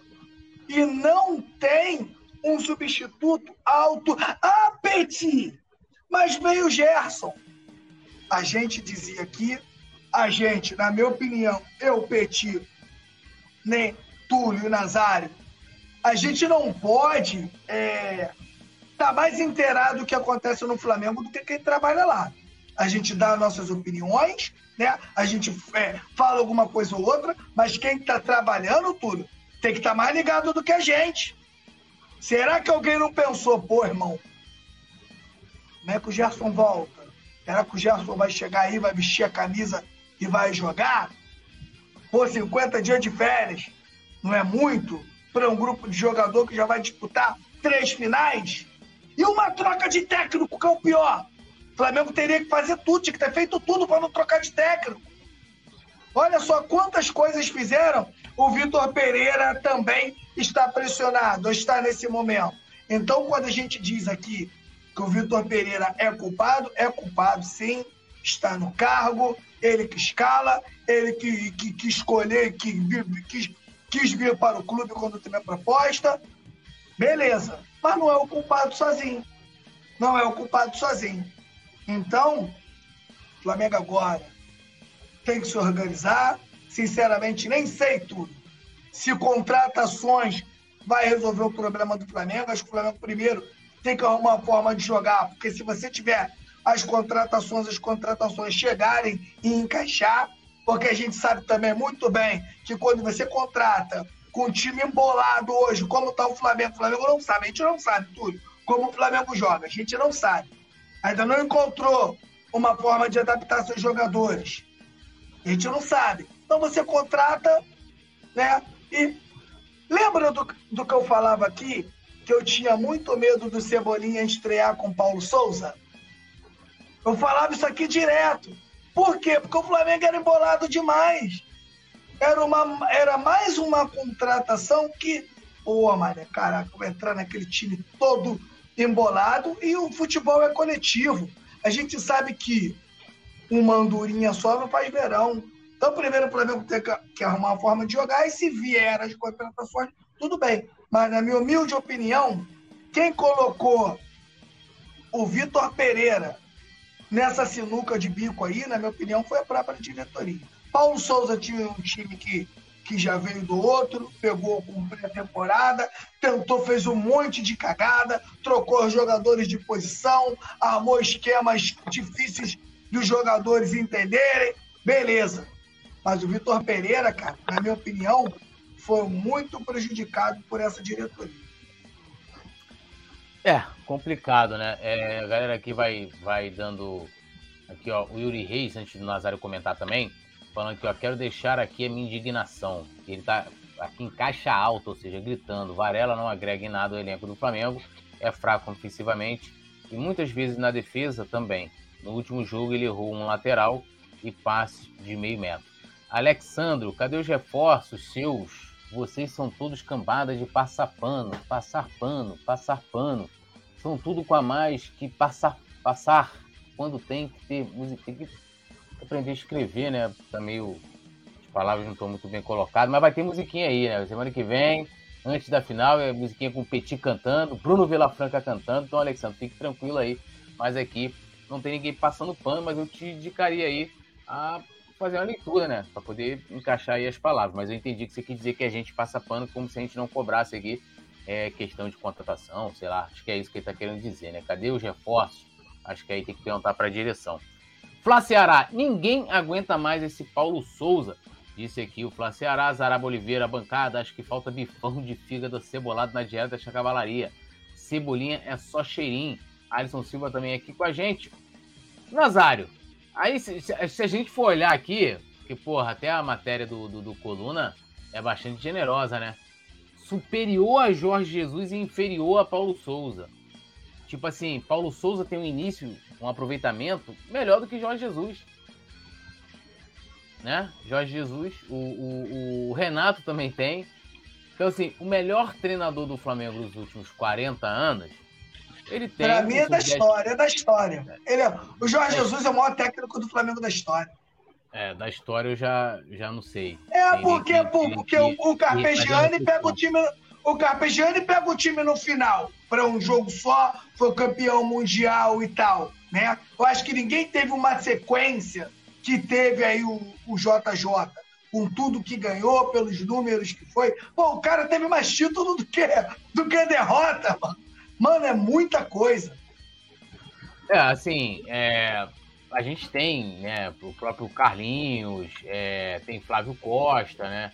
É, tem alguns treinadores que, que fizeram muita história no Flamengo. Então, é, e assim, são momentos diferentes também. O Flávio ah, Costa, engano, é o treinador que mais tem jogos comandando o Flamengo eram outros campeonatos, né, cara? Eram outra. Ah. É, né, Libertad... Não existia Libertadores, né? Tem aquela coisa toda, mas claro, acho que não é nenhum absurdo quem coloque o Jorge Jesus como o maior treinador da história do Flamengo. Mas vamos lá. O maior treinador da história do Flamengo aqui, para o Petit, ele simplesmente está na, quarta, na quinta colocação, né? Melhor aproveitamento nos seus dez primeiros jogos. Pra gente ver que muitas vezes a gente pega assim no lance de número, né? E aqui você pode interpretar da maneira que você quiser. Se eu quiser defender o trabalho do Renato, eu chego aqui e falo: Ó, oh, Renato Gaúcho, ó, maravilhoso no Flamengo. Nos seus 10 primeiros jogos, 9 vitórias e uma derrota, 90% de aproveitamento. Fala, caramba, não ganhou nada. Paulo Souza, olha, Paulo, 76%, ganhou nada. Abel Braga ganhou um carioca, né? E o outro que não ganhou nada tá na frente dele. E Vitor Pereira, idem. Como é que você vê esses números aí, o, o Nazar? A verdade, a verdade também, assim, lógico, eu acho que a única comparação que dá para fazer ali, pra gente tentar extrair algo é, como é que eu vou colocar? Que se dê para dentro da nossa realidade é com relação também, como eu fiz até com o Petit, que começou na mesma situação. Eu não posso pegar aqui e querer comparar a chegada do, do, do, do, do Vitor Pereira com o do Jorge Jesus, pô. Jorge Jesus já chegou, lógico, ele teve aquele mês de preparação, que foi muito bom, muito bom pro Flamengo. Mas o cara chegou, já tinha decisão já contra o Atlético Paranaense, né? Libertadores. E, e, e assim, teve que. Não, teve nada de, ah, não, vamos, vamos dar tempo. O cara já entrou no fogo, meus amigos. Teve que dar resposta rápida. Então não posso comparar o trabalho dele. A mesma coisa o Dorival. O Dorival chegou, né? O Flamengo, caramba, precisando lá de, de, de, de virar lá contra o Atlético Mineiro, Copa do Brasil, aquela coisa toda. O Brasileirão, a gente brigando para não cair. Pode falar. O que você está falando é extremamente importante, cara. Por quê?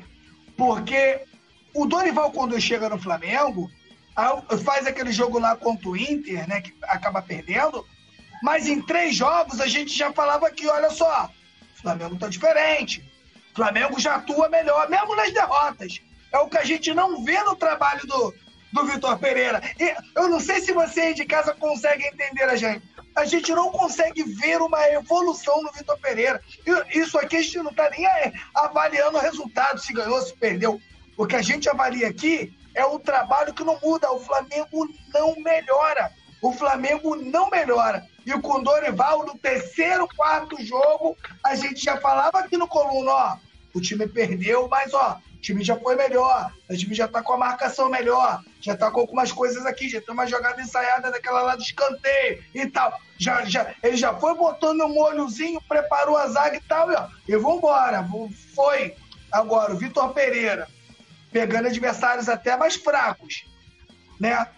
Até mais fracos, e não, não evolui, aí é complicado. É isso que tá deixando a, eu e a nação rubro-negra preocupada.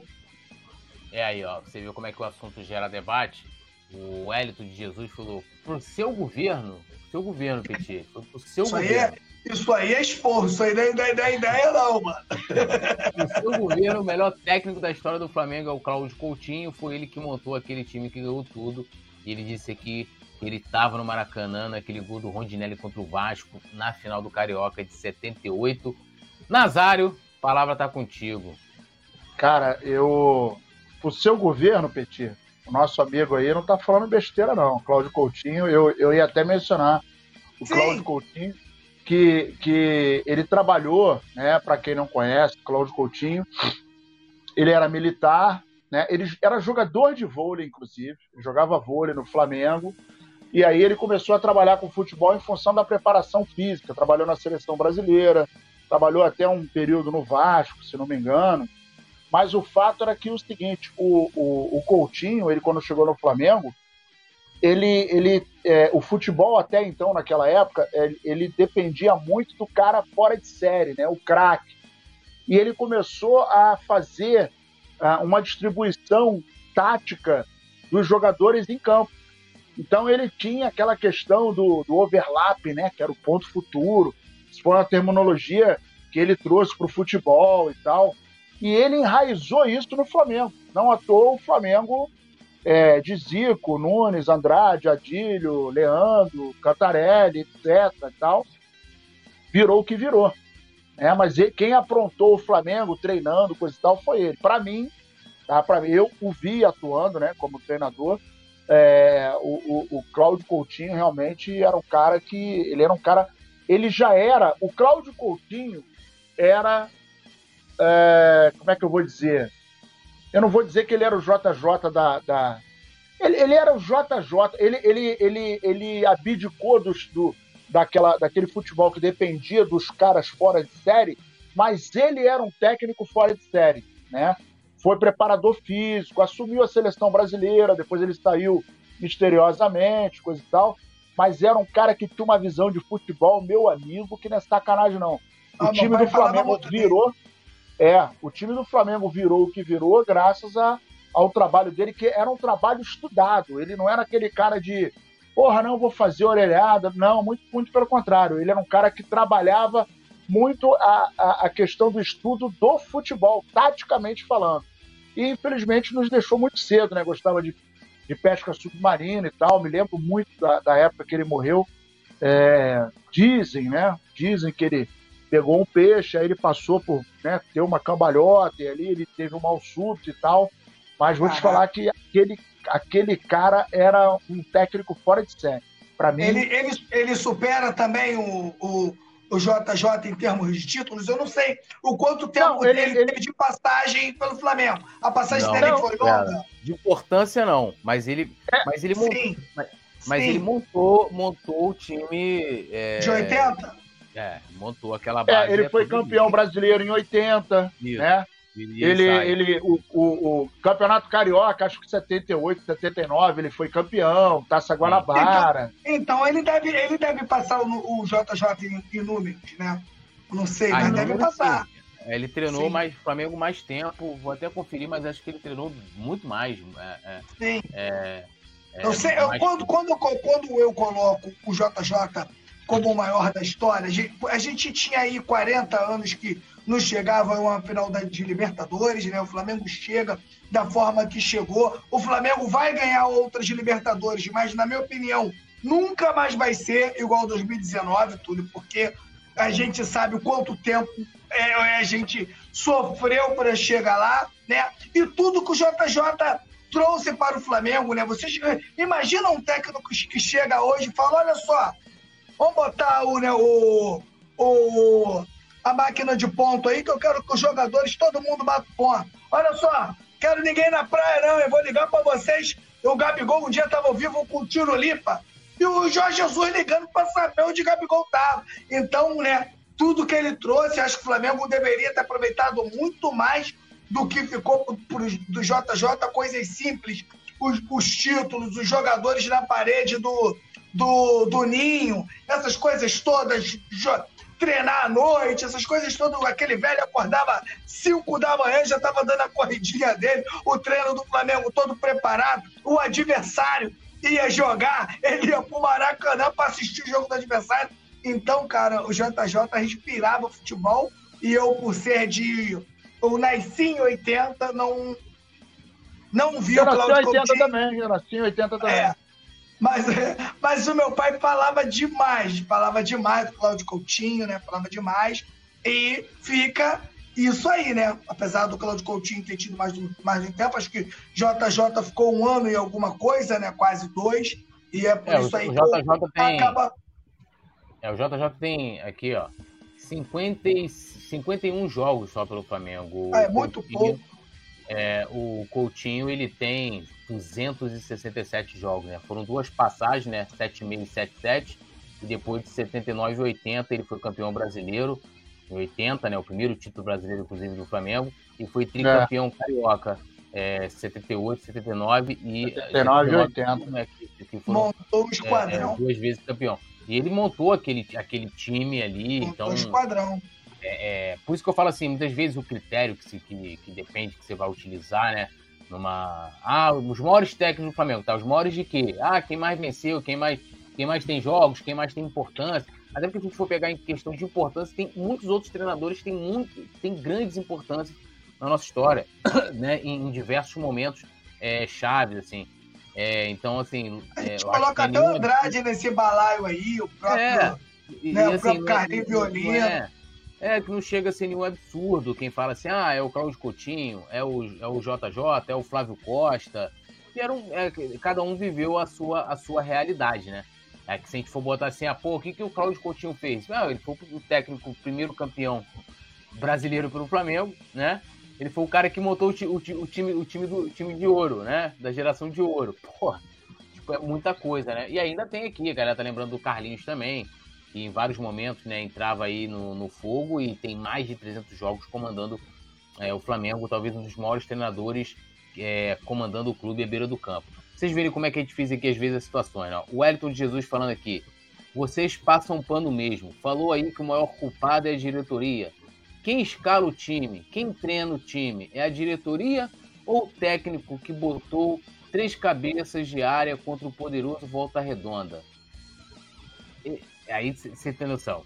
Toda a gente critica é, os jogadores, o treinador, o pessoal fala que a gente está passando pano, que não está criticando a diretoria. Se a gente critica a diretoria, outros falam que a gente está passando pano porque não está criticando o técnico. Então, assim, nada é 100% na vida, minha gente. Assim, cada um é, analisa da forma que quiser as coisas e, e assim, para mim, claro, a maior responsabilidade é da direção, porque são eles que têm o poder e eles que tomaram as maiores decisões antes do Vitor Pereira é, chegar, né? Inclusive agora. Eles têm um poder, por exemplo, o Landim pode chegar agora e falar assim: ah, quero demitir aqui o, o Vitor Pereira. Ele, ele demite, meu amigo. Não tem Marcos Braz, tem ninguém. Quem tem a caneta é ele que faz. Entendeu? Agora, como falou aqui o Wellington, como é que eu vou culpar aqui um dirigente do cara pegar e, e tira o Arrascaíta, bota o Pulgar, por exemplo? Tira o Pedro, bota o Pulgar. Não tem como, né? Mas é, é aquilo. De, quando a gente faz uma análise detalhada, dá pra gente mensurar e ver o tamanho da responsabilidade de cada um. E, e na minha opinião, como até parafraseando o próprio Landim, né? A maior responsabilidade é sempre dele, que comanda tudo isso, né, gente? É, o Wellington Jesus falando aqui, ó, fomos tricampeões carioca, 78, 79 duas vezes, campeão brasileiro de 80, montou o time campeão do mundo, só não conseguiu porque morreu. O Wellington também ele complementa. Geraldo Subiador, o Zico falou que ele seria o craque do time, pena que morreu cedo. Geraldo botava o Andrade e o Adílio no bolso, né? Inclusive dizem que é, se o Geraldo tivesse permanecido naquele. No, no, não tivesse, tivesse permanecido, não tivesse morrido, né? Morreu muito cedo ele talvez a gente não tinha o Tita, né, naquele, naquele time do Flamengo. Talvez o Geraldo é ia, jogar, né, ia jogar por ali. E assim, Geraldo era gênio, né, mano? É, assim, Morreu por causa de uma, uma operação nas amígdalas, né, cara? Puta é. merda. Inclusive tem algo interessante, né? Que ele, ele, ele, falece em 76, tem aquele amistoso Brasil e Flamengo, não tem um amistoso, que o Flamengo ganha de 2 é. a 0 Flamengo ganha é que o Flamengo tá jogando de, de preto, de calção preto aquele jogo, que toda a renda foi revertida para a família do Geraldo, que é lá de Minas, se não me engano. E foi a primeira vez que o Flamengo jogou de preto, né? Então, o calção preto, sei que tem algumas pessoas que gostam, mas, ela, mas ele. Toda vez que eu vejo o Flamengo jogar de preto, pra, simboliza o luto, porque eu lembro desse, desse detalhe, de que a primeira é. vez que ele foi utilizado foi é, para homenagear né, é, o, o, nosso querido Geraldo Assobiador que acabou não sendo, né? Craques que acaba, a gente acabou não vendo, né? Bom, vamos seguir aqui. Né? Temos aqui, ó, Flamengo acerta a renovação de contrato com Matheus França, né? Matheus França que vem sendo hiper assediado aí, principalmente pelo Newcastle da Inglaterra, que chegou a oferecer aí 20 milhões de euros, né, por ele, né, que dá na, na, na conversão 111 milhões de reais. O Flamengo disse que só venderia se a oferta chegasse aos 25 milhões de euros, né? Convertendo a 138 milhões de reais. É, o Newcastle chegou a acenar com 20 e botaria 5 milhões na variável, mas o Flamengo nem aceitou conversar com o Matheus França. Então, foi feito um novo vínculo, né, que vai até 31 de dezembro de 2027, ou seja, mais quatro anos. Ele teve um aumento salarial também, né, teve importante, né, o, é, o último contrato dele, com certeza ele ganhava ali nível de jogador de base, agora já vai para um outro patamar. E também é, dobrou a multa rescisória dele para o exterior. Agora é de era de 100 milhões, agora é de 200 milhões de euros. O equivalente na conversão aqui do real dá 1 bilhão de reais. É isso mesmo. A multa hoje do Matheus França para clubes estrangeiros, para clube nacional não mudou, mas para clubes estrangeiros, 200 milhões de reais. Perdão, de euros. 1 bilhão de reais, Petit.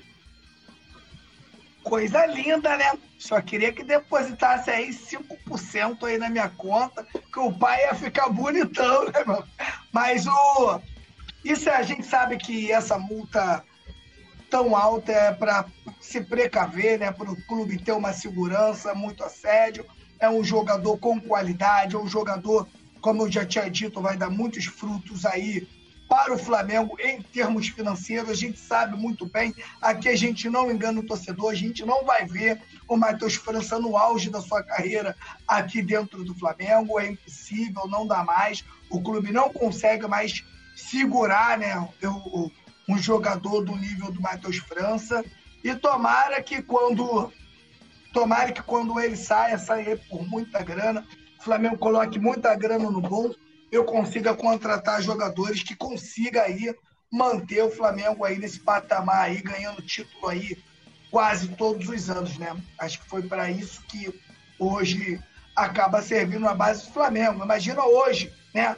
A gente tendo o Vinícius Júnior hoje, Vinícius Júnior hoje no Flamengo, ele faria o quê? Os seis anos de Flamengo? Sete anos de Flamengo? Olha quantos anos a, a gente teria de evolução do Vinícius Júnior hoje aqui. Então, hoje o Flamengo, nenhum clube do, do Brasil consegue mais segurar. O Santos segurou lá o máximo o Neymar. Neymar ainda deu fruto, foi campeão da Taça Libertadores, jogando demais, na minha opinião. Foi o melhor momento do Neymar. Acho que foi, vai ser difícil você ver um jogador em tão alto nível. A gente lembra daquele jogo lá, né? Do, do, do 4x3 maravilhoso, da virada do Flamengo, que Neymar jogou demais. Foi 4x3 ou 5x4 aquilo lá? Foi 5x4, né, Arthur? 5x4. 5x4, né? Pô, aquele jogo ali, o Neymar mostrou todo o seu repertório. Né? A gente falando aqui de Matheus França, a gente não vai ver. A gente não vai ver aqui dentro do clube, mas Flamengo aí sendo esperto e se precavendo para uma uma tal uma próxima futura venda aí que não vai demorar muito a sair do clube. É, a galera tem que entender que assim a, a multa rescisória ou a multa de qualquer contrato é para você proteger as partes, né? Então assim hoje, se o próprio Matheus França, é, se o Flamengo virar para Matheus França e falar assim, Matheus França, olha, eu vou aqui, é, não quero mais, quero encerrar o contrato. O Flamengo vai ter que pagar esse valor para ele, é uma multa contratual que eu acredito que deva ser das duas partes, né? Porque se não for, se for só para uma parte, aí já não, tá, não tem equilíbrio esse contrato. Então isso serve para proteger o clube, né? De assédio, chegaria um Real Madrid, né? Um, um Bayern, que são clubes que hoje o jovem que está surgindo ali, ele já pensa em ir para a Europa jogar nesses clubes. E, por exemplo, o Newcastle ali fez uma oferta é, 10%, vamos botar dessa multa, por exemplo. Eu não, eu não sei como é que o Nazário vê essa situação, mas claro que eu acho que quando o Matheus França sair, eu concordo muito com o Petit, dificilmente a gente vai ver é, o auge do Matheus França, ou talvez até, é, vamos dizer assim, o desabrochar de fato dele é, no Flamengo. E eu não acredito que seja nenhum valor perto dessa multa. Não vai ser vendido para nenhum time brasileiro, isso eu tenho certeza absoluta. Né? Vai sair lá para fora, mas não acredito que sairia pela multa, sairia por um valor muito menor do que esse aí que a gente está passando aqui para a galera, né? Ah, não, não. É a lei do futebol, né, cara? Primeiro que o, o Petit falou muito bem. Não? Cara, a gente não vai ver o auge dele no Flamengo. Daqui a pouco ele tá indo embora. Se demorar muito, vai até o final dessa temporada. Se demorar muito. Lembrando que no meio do ano abre a janelinha, né? Tá arriscado alguém vir e pensar o cara. E a multa é aquele detalhe, né, cara? É igual aquela história do carro. Você tem um carro lá e você acha que o carro vale 100 mas vai vir um cara com 30, meu irmão, tem 30 na mão aqui. E dependendo do que você é, precise, você vai abrir a mão ou não. Só que tem um detalhe. Hoje, dinheiro é muito bom, é muito bom, mas o Flamengo hoje não precisa de vender para dar uma, uma, uma oxigenada financeira. Mas tem aquele velho detalhe que eu sempre falo. Chega o cara no ouvido do jogador, vai no staff. Irmão, quanto é que o cara ganha aí? Ah, ele ganha 300 mil. É mesmo? Pô, pá, vou fazer um negócio? Vem pra cá. Porra, o time tá, tá começando a se fortalecer, coisa e tal, não sei o quê. Mas aqui, né, irmão? Aqui é outra história. Vou fazer um negócio. Vou te pagar 550. Tem mais uma luva, tem mais uma casa, tem mais uma Mercedes para botar na porta. Leva, leva a mamãe no salão, Porra, bota um segurança, meu irmão. O moleque traz com a idade dele não. Traz cinco amigos da tua rua aí, vambora. Pô, é, traz cinco, traz cinco passos aí, tem um negócio de um. Como diz o Vampeta, tem um negócio de umas petecas pra cá e tal. Meu irmão, o cara vai embora. O cara vai virar pro Flamengo e vai falar assim: olha só, estão me pagando X, os caras querem me pagar quase 2X. E aí, como é que faz? E aí não tem como competir, né, cara? Não tem como competir com o futebol europeu, o americano, o árabe, o turco, o chinês. Não dá. Não dá, não tem como. E essa é uma realidade. E a única coisa que o Flamengo tem que fazer é catalisar esse investimento, né? Vender uma promessa, tem que pegar essa grana e investir no time e contratar correto. Tem que contratar correto para a gente não passar o sufoco que está passando agora, né? A gente estava com tudo certinho, aí foram inventar moda, trouxeram português e tal, e a gente está aí contando história aqui, contando história de sufoco. Podia estar tá rindo aqui, né? Pô, ganhamos a Recopa, ganhamos o Mundial, pô, estamos pertinho agora de ganhar, ganhamos a Supercopa, agora estamos pertinho de ganhar a, Super, a Recopa. Mas não, a gente está aqui chorando as pitangas, por causa da merda que fizeram, repito, desde 2023, desde 2022. É, aproveitando essa toada de, de mercado da bola, né, e permanência, a gente tem aí a, a possibilidade né, de entrar na briga, né? Na verdade, o Flamengo entrou na briga para contar com Michael junto com Palmeiras e Grêmio. Então, qual é a situação hoje? Né, o Grêmio, todo mundo sabe, né? O Michael viveu o seu melhor momento no Flamengo jogando com o Renato, naquele time de Renato de 2021. Então, eles têm uma proximidade muito grande, o que né, o time é, o time gremista pretende explorar essa aproximação do técnico com o jogador é, e também aí a, a, vamos dizer assim um assédio também do Palmeiras. Porém ele tem um acordo ali de cavalheiros né segundo o Globoesporte.com é, o Flamengo tem esse acordo com, com o Michael. E aí para a gente relembrar o Flamengo é, vendeu o Michael por 50 milhões de reais né e o Al Hilal sabe que não vai ter não vai reaver esse valor na íntegra mas quer uma boa parte dessa grana. Então, assim, não aceita liberar o jogador por pouco. Hoje, a quantia que eles estão pedindo, ou seja, para iniciar a conversa, é de 8 milhões de euros, cerca de 43 milhões de reais na cotação atual, né? É... E aí fica a pergunta, Petit, vale a pena? Você acha que o Flamengo tem que entrar nessa briga pelo Michael mesmo? É, lembrando que ele poderia suprir ali a necessidade né, desse jogador que, que, atue pelo lado direito, apesar de que, na minha opinião, o Michael joga muito melhor pelo lado esquerdo, né? Mas ele consegue ali, diferente do Cebolinha, que é gênio, é craque, mas só joga na esquerda, né? O Michael ainda consegue é, é, também jogar pelo direito. E aí, vale a pena? Tem que investir? Eu acho que o Flamengo tem que tem, tem, tem que buscar essa contratação. Um jogador que a gente sabe que já jogou no Flamengo, já deu certo, é um, é um jogador que o torcedor tem um carinho, e eu acho que a adaptação do Michael no Flamengo ela não vai demorar, já vai, vai entrar, já vai chegar jogando. E como você lembrou, Túlio, é um jogador que joga por, pelos dois lados. Então você pode estar trocando ele toda hora. Bora, Michael, bora pra lá, vem pra cá. E o Michael, principalmente no segundo tempo, é um jogador que inferniza o adversário e ele sempre, ele sempre eleva, assim, ele eleva a moral do time. O time sempre melhora quando o Michael entra. Dificilmente o Michael entra mal numa partida, até porque tem muita velocidade. Né? Eu acho que o Flamengo deve entrar para trazer. Se deixar ir para o Palmeiras ou, ou para outro clube, você reforça, reforça o rival. E aí, Nazário? Eu acho que se o Flamengo for investir esses 8 milhões de euros no Michael, eu acho que a questão do Ângelo, né, é meio que, que sobe no telhado, a não ser porque o Santos pedia 10 milhões de euros, se eu não me engano. O Flamengo queria fazer um acordo para colocar o Michael. Eu tô colocando aqui no bolo, não tô querendo fazer comparação do Michael com o Ângelo, longe disso, é porque o Ângelo tá começando ainda, né? Ainda é está despontando para o futebol, mas é considerado uma joia, então tem esse valor elevado tantos que vai valorizar o seu ativo, assim como o Flamengo fez agora com o Matheus França.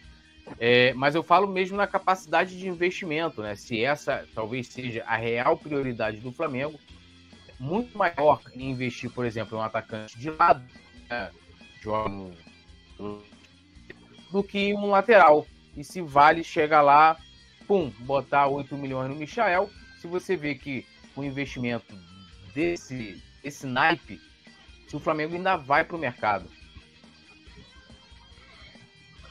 É, o Michael, para entrar, para voltar para o Flamengo, é, o, o, Flamengo tem que minimamente dar uma, uma, uma melhor arrumada, né? Porque do jeito que está, a coisa vai ficar muito complicada.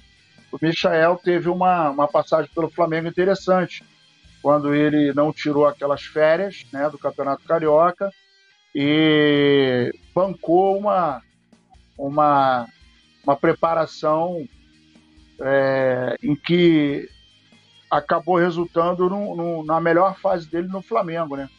A gente já conhece o Michael.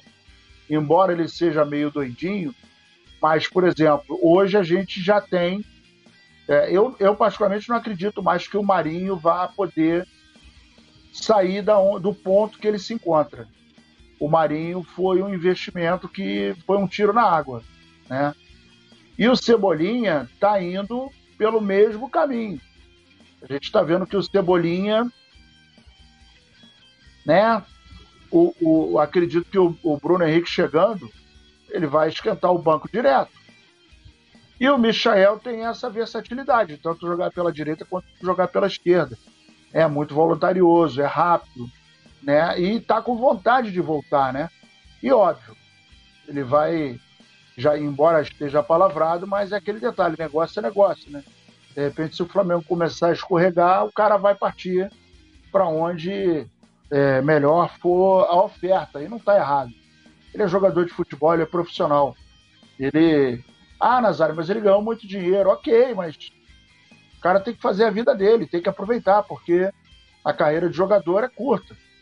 Então, é, também acho que o jogador do Santos é uma promessa, né?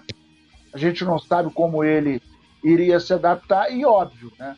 O Santos, como qualquer outro time, quando vê que é o Flamengo que está interessado, dá aquela, aquele tapa para cima, porque sabe que o Flamengo está equalizado, né? Está se equalizando financeiramente falando, e aí acaba dando aquela supervalorizada na sua peça. Mas vamos ver qual vai ser a, a, a atitude aí da nossa insigne diretoria, que gosta de dar uma escorregada, né? Mas vamos ver, tomara que consiga fechar com o Michael. É, né? Vamos, vamos, vamos torcer aí para que as melhores decisões sejam tomadas. Lembrando, amanhã a gente tem o nosso pré-jogo aqui. Manda aquele salve aqui, ó, Wellington Yuri Reis, é, aqui com a gente, pedindo a todo mundo para deixar o like, se inscrever no canal, ativar a notificação. Torres aqui com a gente também, Ednei Félix, Wellington, é, Zaraba Oliveira, agradecendo geral Gabriel Almeida aqui no, no nosso, no nosso, na nossa produção, né? E ao Petit e ao Nazário também. Tamo juntão, rapaziada. Tudo nosso nada deles. E amanhã a gente volta. Como diz o nosso querido Naldo, alto em cima. Nunca vi alto embaixo, né? alto, alto em cima. Então, tamo junto. Até amanhã. Alô, nação do Mengão! Esse é o Coluna do Fla. Seja bem-vindo. Se inscreva no canal, não esqueça de deixar o seu like. Pega o link, compartilha para geral. Comente, comente bastante, queremos te ouvir. Aqui você tem a melhor transmissão dos jogos do Flamengo na internet. O Coluna é brabo e tem o Podfla, o podcast da nação. É muita resenha e um show de cobertura do maior do mundo do jeitinho que a nação merece. Esse é o Coluna. Saudações rubro-negras.